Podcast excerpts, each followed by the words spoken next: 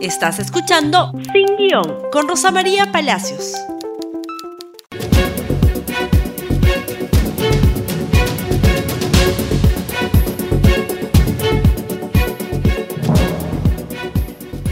Muy buenos días y bienvenidos nuevamente a Sin Guión. Empezamos una nueva semana.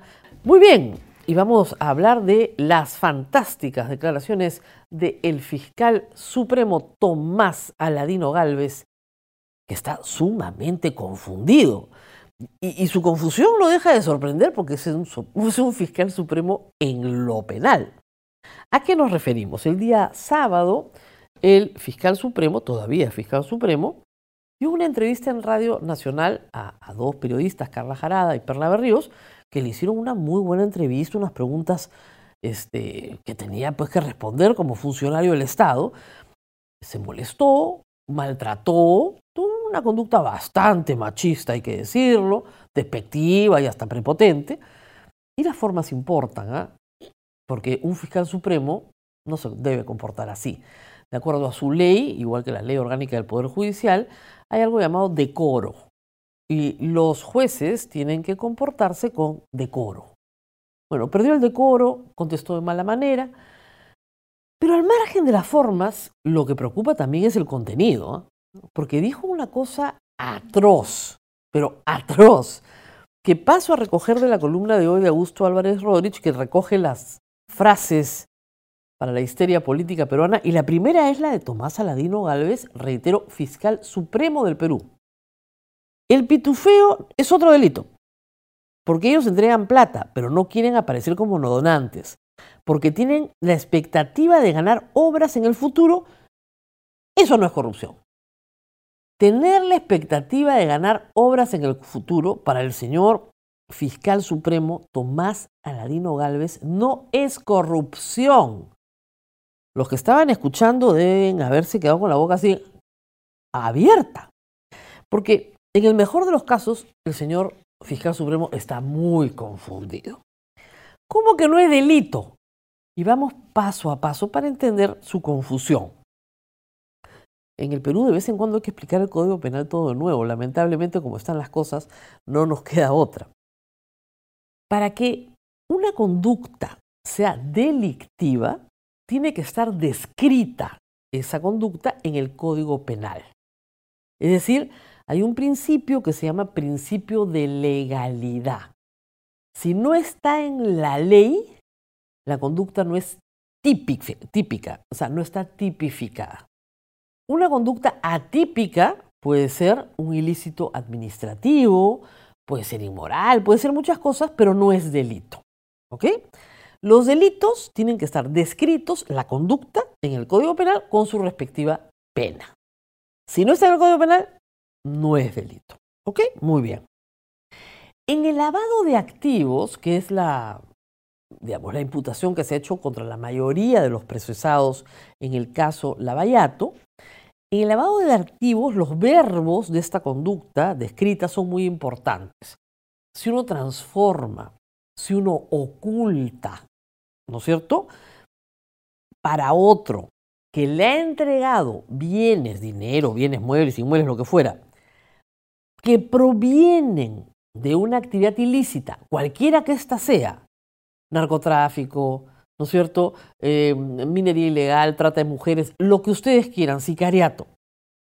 El que oculta, el que transforma, ese está penado por lavar los activos. El otro también, por supuesto, pero también por narcotráfico, por sicariato, por lo que resulte competente. Pero el que recibe transforma, oculta, sabiendo la procedencia ilícita de lo que recibe o pudiendo presumir, entonces, en efecto, será pasible de ser sancionado con el delito de lavado de activos.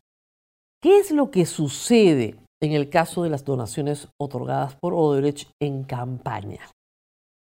Que en aquellos casos en los que Odebrecht ha donado, ¿no es cierto?, en el año 2006 y 2011, para la fiscalía es muy difícil probar que el receptor sabía o podía presumir que el delito provenía de una actividad ilícita porque Odebrecht era en el Perú una empresa que operaba con el Estado peruano, era legalmente constituida y desarrollaba actividades lícitas. Eso es el problema central de toda la investigación, como yo vengo repitiendo desde el año 2014. Es decir, recibir un dinero para una campaña política y no declararlo es una falta administrativa. A partir de agosto de este, del año pasado, el 2019, ya es un delito. Antes no lo era. Pero si yo sé que para mi campaña me está dando dinero el narcotráfico, por supuesto que es lavado de activos. Tiene que probar la fiscalía que Keiko Fujimori, Ollantumala, el APRA, en fin, todos los que recibieron dinero para campaña sabían que el dinero, o podían presumir, que el dinero provenía de una actividad ilícita. Eso es lo que es difícil de probar. Muy bien. Ahora, entregar dinero, como ha dicho el fiscal, como ha dicho, citemos exactamente, la expectativa de ganar obras en el futuro eh, no es corrupción. Pero por supuesto que es corrupción, se llama cohecho, es otro delito. Caso Susana Villarán. Caso hoy se está viendo la prisión preventiva, Luis Castañeda Locio. Es decir, yo recibo dinero para mi campaña con la expectativa del donante de que vamos a firmar un contrato, vamos a modificar un contrato de obra pública en beneficio del donante. Eso se llama cohecho la promesa, de acuerdo al Código Penal, ya configura el delito. La promesa, ni siquiera tiene que darse el contrato, prometerlo configura el delito. A mí me sorprende que eso no lo sepa el señor Tomás Aladino Galvez, que es fiscal supremo. El cohecho en el caso Municipalidad de Lima, tanto Administración Villarán como Administración Castañeda Lozo, tanto OAS como Odebrecht es lo que se está investigando. Por supuesto, también les han puesto lavado de activos. ¿Por qué? Porque tiene una pena de 20 años, pues en el caso de funcionarios públicos, ayuda con los plazos de prescripción, que puedan probar, ¿no es cierto?, que se transformó, se ocultó, se recibió a sabiendas que había una actividad criminal, esa es otra cosa. Pero cohecho, de todas maneras. No, pero que, créanme, no hay discusión. ¿Cómo puede decir el señor Tomás Aladino Galvez, fiscal supremo en lo penal, que recibir dinero de un donante a cambio de una obra futura no es delito? Esto va más allá del error garrafal, ¿no? O sea, es conocimiento pleno. Y acá, miren, hay dos caminos. Uno es el camino que tiene que seguir la Junta Nacional de Justicia porque el señor Supremo no pasa un examen de conocimientos básicos. Y llama la atención, porque me contaba el doctor Arbizú, con el que he estado esta mañana, que Tomás Saladiego Gálvez tiene libros escritos, publicados sobre el lavado de activos, que ha sido ponente en distintos foros sobre el lavado de activos. ¿Y no sabe esto? Entonces, primero, Junta Nacional de Justicia. Pero en segundo lugar hay un asunto más grave. Tres bancadas, portada hoy de la República, pedirán retomar denuncias contra Galvez y Chávarri. ¿Por qué? Porque efectivamente tienen una vinculación indiciaria, por lo menos, con el caso Los Cuellos Blancos del Puerto. Casos que fueron archivados en el Congreso pasado y que se van a desarchivar, se van a retomar. Partido Morado, Frente Amplio y Acción Popular por lo menos esos tres partidos, si quieren volver a mirar estos casos archivados por el Congreso disuelto. Y yo reitero, la Junta Nacional de Justicia tiene que hacer un proceso en el cual haya una ratificación, un examen de conocimientos.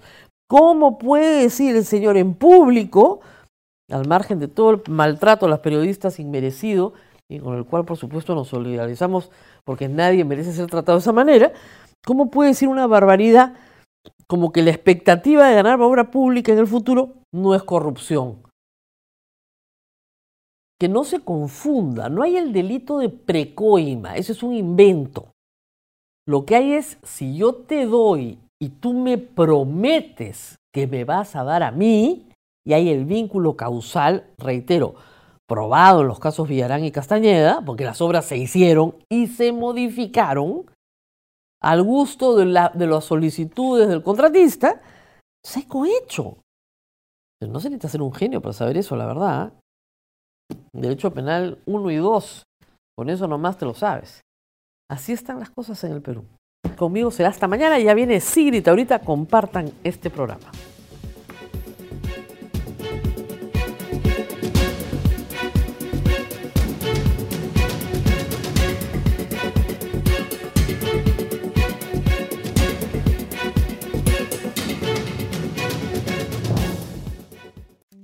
Gracias por escuchar Sin Guión con Rosa María Palacios.